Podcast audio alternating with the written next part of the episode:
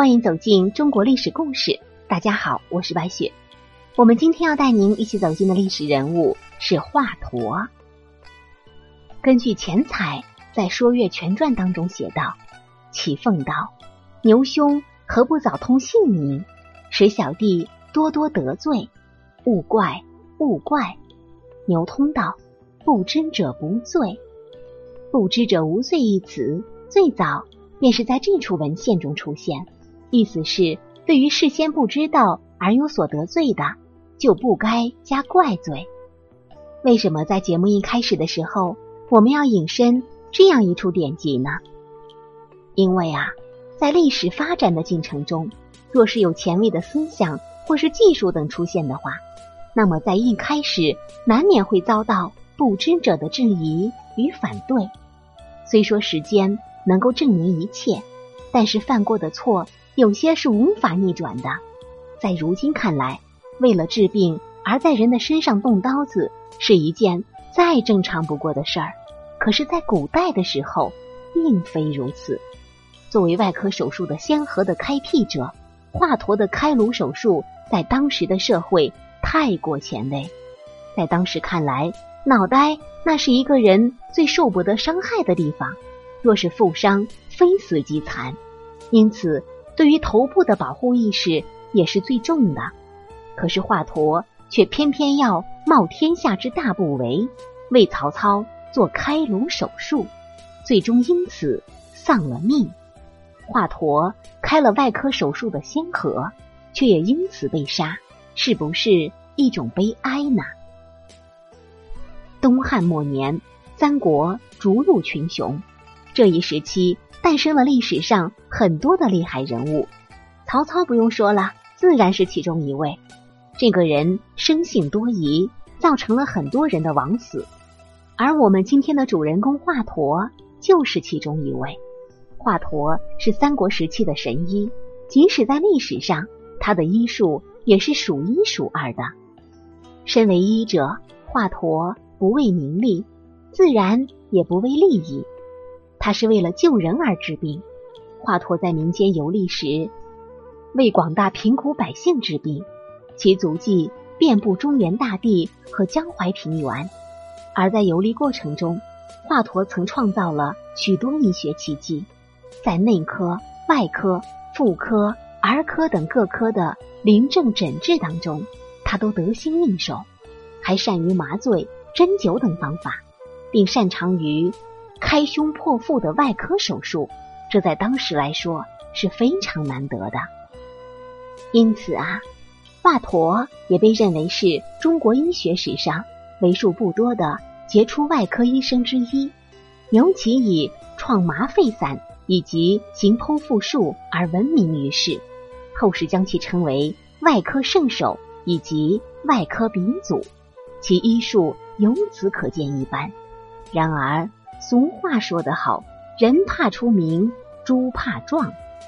华佗的名声也为他招来祸端。在病死率极高的古代，有一位被称为神医的人，是受到所有人的追捧的。特别是一些有权有势的人，更是会为了让名医为自己治病而不择手段。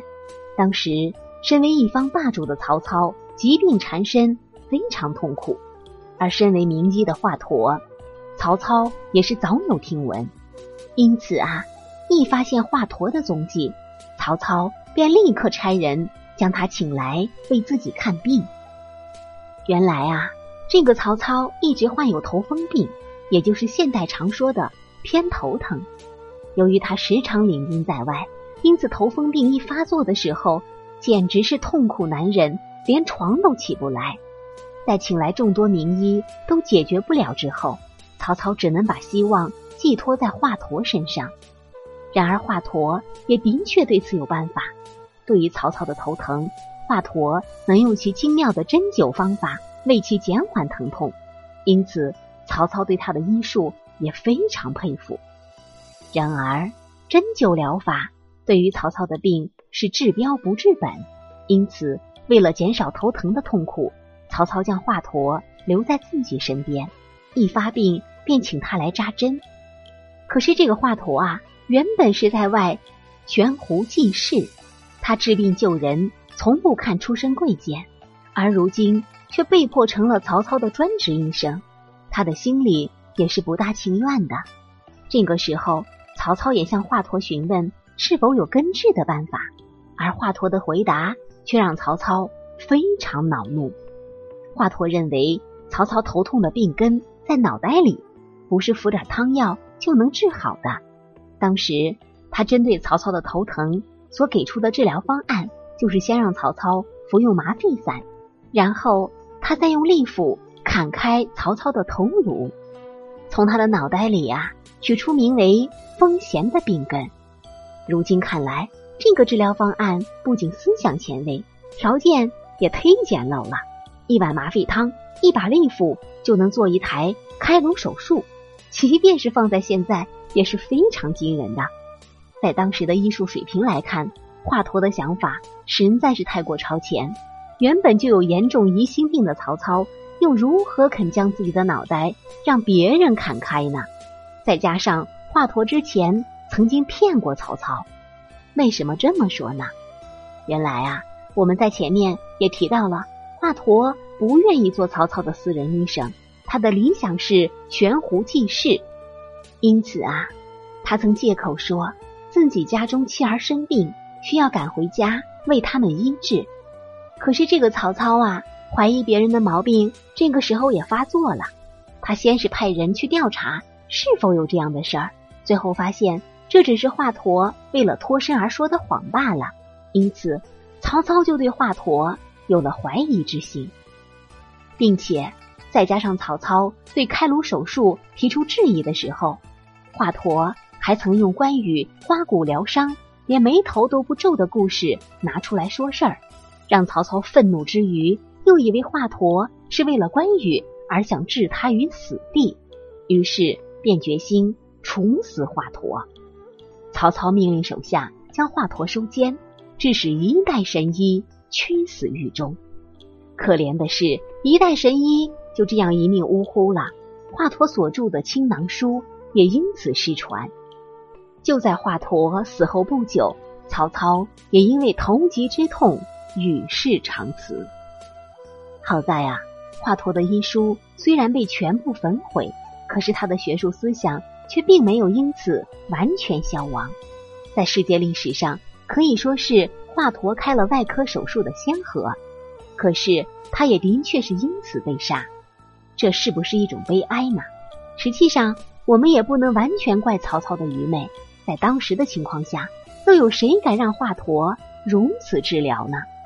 这个华佗开颅治病的方法，原先也没有成功过的例子，一切都是理论而已。